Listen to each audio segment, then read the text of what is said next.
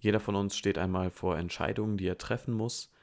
Und vielleicht hast du eher kein Problem damit, Entscheidungen zu treffen. Dann freue ich mich für dich.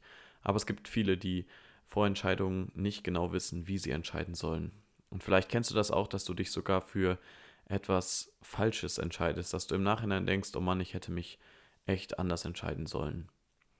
Ich habe mit Philipp darüber geredet, was passiert, wenn man falsche Entscheidungen trifft oder wie kann man auch mit negativen Konsequenzen aus Entscheidungen umgehen. Und er hat uns sehr, sehr weise Dinge mitgegeben.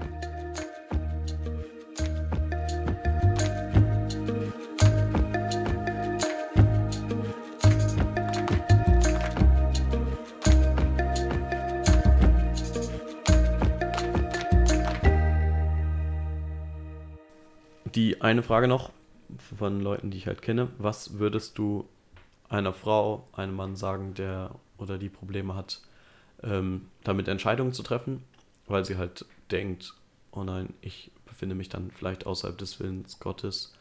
Ähm, wie würdest du darauf reagieren? Hm.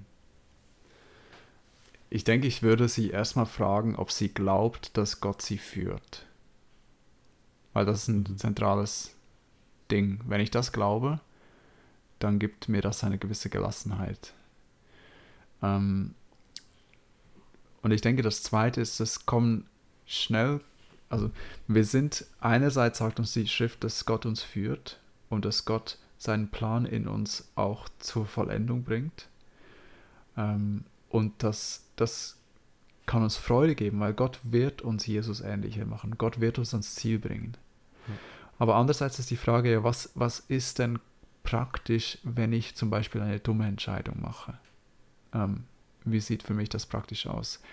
Und da, ähm, da betont die Bibel auch unsere Verantwortung, klug zu entscheiden oder weise zu entscheiden. Und ähm, gibt viele konkrete äh, Anordnungen und Weisheit mit, dass, dass wir Menschen fragen, dass wir Ratgeber suchen und so weiter. Ähm, aber letztlich bleibt dann oft die Frage, was mache ich denn wirklich, wenn ich gemerkt habe, ich habe mich so entschieden, ich habe mich quasi gegen Gottes offenbarten Willen entschieden, ich habe unweise gehandelt, ich habe vielleicht sogar etwas gemacht, was gegen sein Wort geht, ähm, was passieren wird in unserem Leben, mhm. in jedem Leben, ähm, was mache ich dann?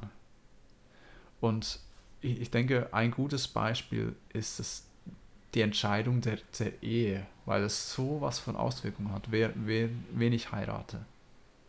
Also ich, wenn du jetzt fragst, wenn jemand fragen würde, ja, was ist denn, wenn ich da die falsche Entscheidung mache, ähm, wie kann es sein, dass das immer noch Gottes Berufung ist für mich?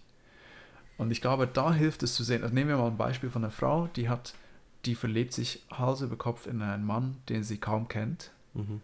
Und ähm, dieser Mann äh, ist vielleicht auch von der Gemeinde nicht so bekannt, die Eltern kennen ihn nicht und so weiter.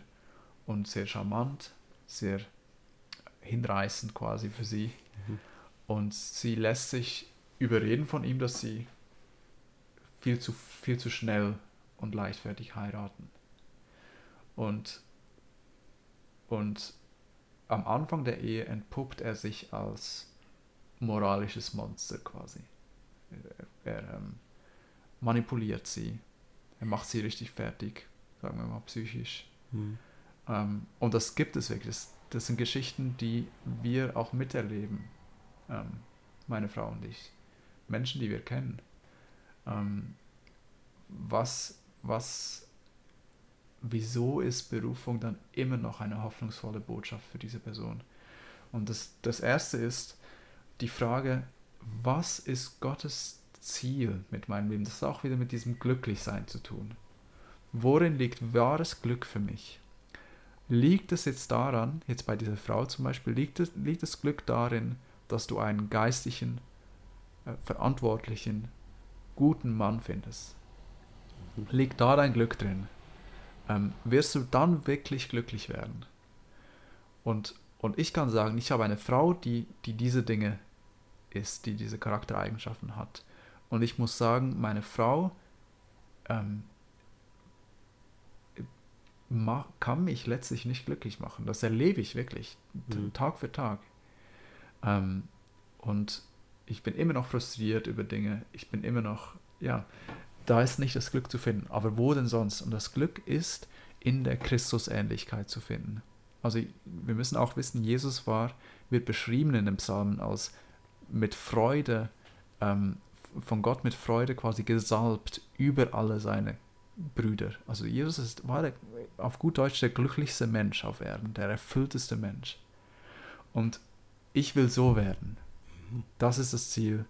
Ähm, wenn das mein Ziel ist, dann kann ich, kann ich auch akzeptieren, lernen, dass Gott mich in eine Situation hineinversetzt hat, mit dieser falschen Entscheidung, die mich Christus ähnlicher macht, die mich demütiger macht und so weiter. Ähm, und, und ich glaube, diese Perspektive müssen wir, oder wenn ich jetzt mit einer Person reden würde, ich weiß nicht, ob, ob das so schnell, ob ich das so schnell sagen würde, mhm. aber das ist letztlich das Ziel, ich glaube, wo wir, wo wir alle hin müssen ja. in unserem Denken, wenn wir scheitern an dummen Kurzschlussentscheidungen ja. oder, oder wirklich sündigen Entscheidungen in unserem Leben, dass Gott immer noch in Kontrolle ist und Gott benutzt auch die negativen Folgen dieser Entscheidung, um uns zu formen, um uns zu befreien von Sünde auch. Mhm. Ja, um uns, um uns zur Freude zu führen.